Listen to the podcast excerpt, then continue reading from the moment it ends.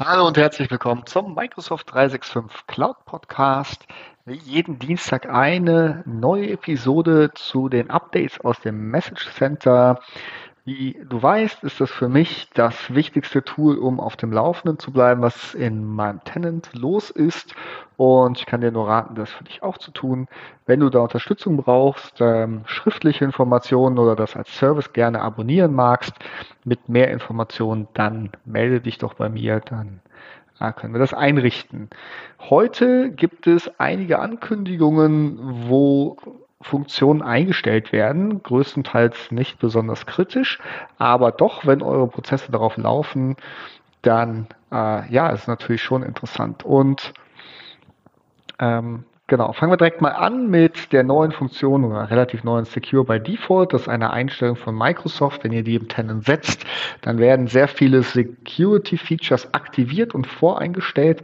Und es gibt auch eine Policy, die nennt sich Move Message to Junk-Mail, insbesondere wenn es Phishing-Mails sind.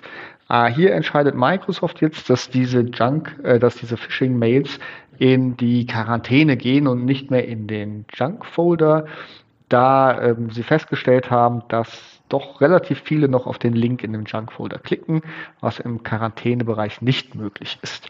Das beginnt im März äh, mit dem Rollout und ähm, ja, ihr müsst da eure, eure Doku anpassen, äh, damit eure Nutzer davon etwas mitbekommen.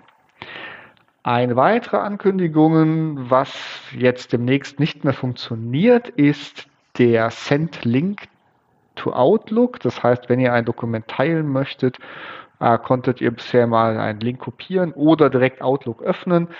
Das hat Microsoft äh, angekündigt, dass es im März, Ende März abgeschaltet wird so dass ihr nur noch den Link kopieren äh, könnt. Genau. Und ähm, den, müsst ihr, den musst du dann in die E-Mail einfügen.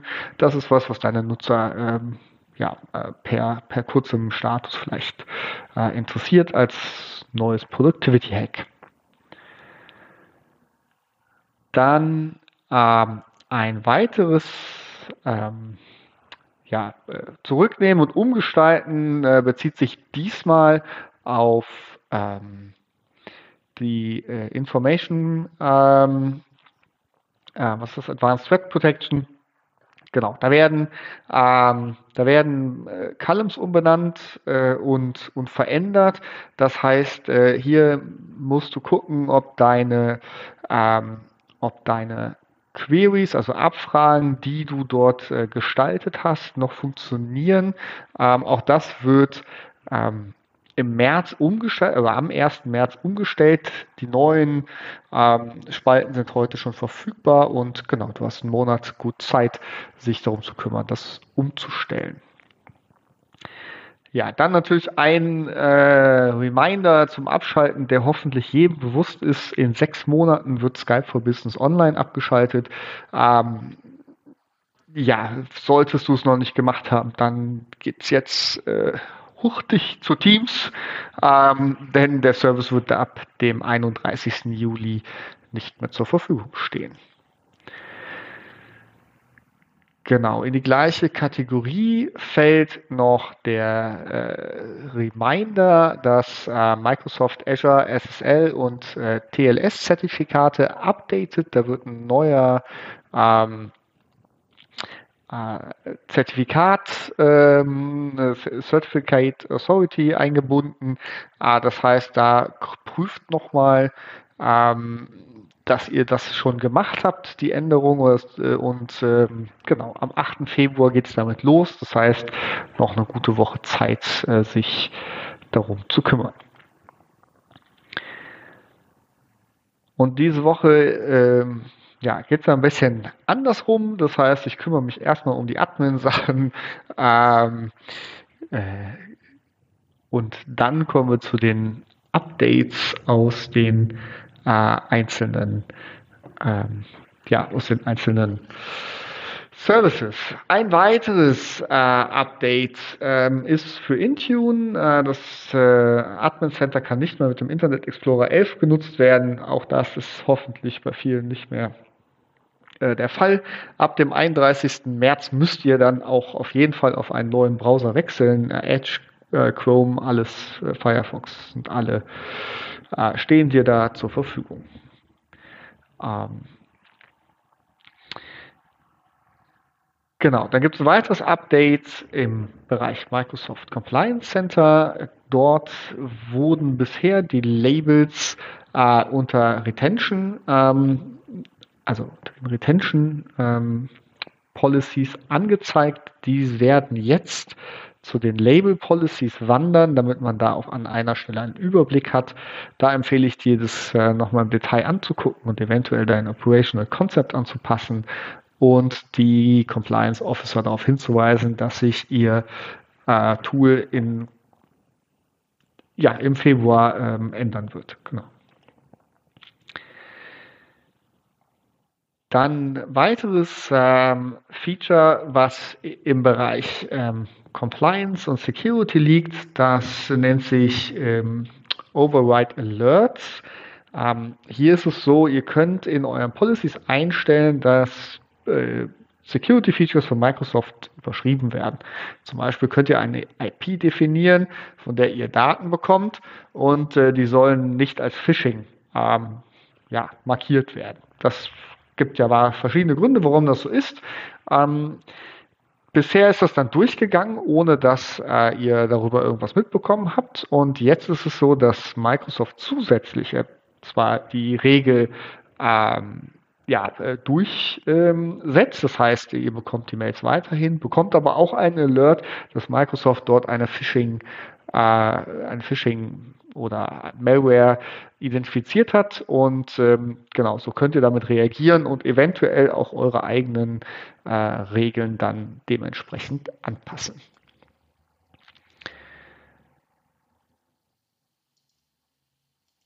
Dann ein Update aus dem Ah, ne, gehen wir erst auf das Update hier. Äh, der Bereich Security Score, also viele Compliance Security Sachen äh, in dieser Woche. Im Februar, Anfang März wird, wird der Security Score nochmal umgestellt. Ähm, es werden ähm, ja auch die, die API wird dann die Punkte ähm, äh, ja, so gewichten, wie es im äh, Security Center UI ist. Ähm, die Punkte werden auch von 50 maximalen Punkten auf 10 reduziert. Das heißt, der gesamte Security Score, der Wert, der maximal erreicht werden kann, wird sich ändern. Solltet ihr darauf Reports und Prozesse aufgebaut haben, ja, dann, dann musst du dich darum kümmern, dass, da, dass das sauber kommuniziert wird, insbesondere zu denjenigen, die den äh, Report kom, äh, konsumieren. Äh, ist ja meistens das Management, dass, äh, dass du dich darauf vorbereitest, dass dort andere Werte auftauchen. Ähm, genau, und äh, dass, dass es aber so seine Richtigkeit hat. Und ähm, dann kommen wir das nächste. Ähm, zum Dynamics und der Power Plattform. Hier ist äh, die Release Wave 1 ähm, veröffentlicht worden. Das heißt, ihr könnt euch angucken, was im April bis September diesen Jahres an neuen Features veröffentlicht wird und ja, das mit eurer Community teilen, so dass alle darauf vorbereitet sind, diese Features auch zu nutzen. Genau, kommen wir zu den ähm, kommen wir zu den Updates aus den einzelnen Services. Im SharePoint Online-Bereich haben wir ein das äh, ja, Webpart-Menü ändert sich. Äh, ihr könnt nach Kategorien filtern, ihr könnt nach Listen- und Galerieansicht das ändern. Das wird im Februar, jetzt Januar, Februar ausgerollt. Und ähm, ja, da kannst du deine User darauf vorbereiten, dass sich das Menü hier ändert. Ähm, genau, ist aber nicht so kritisch.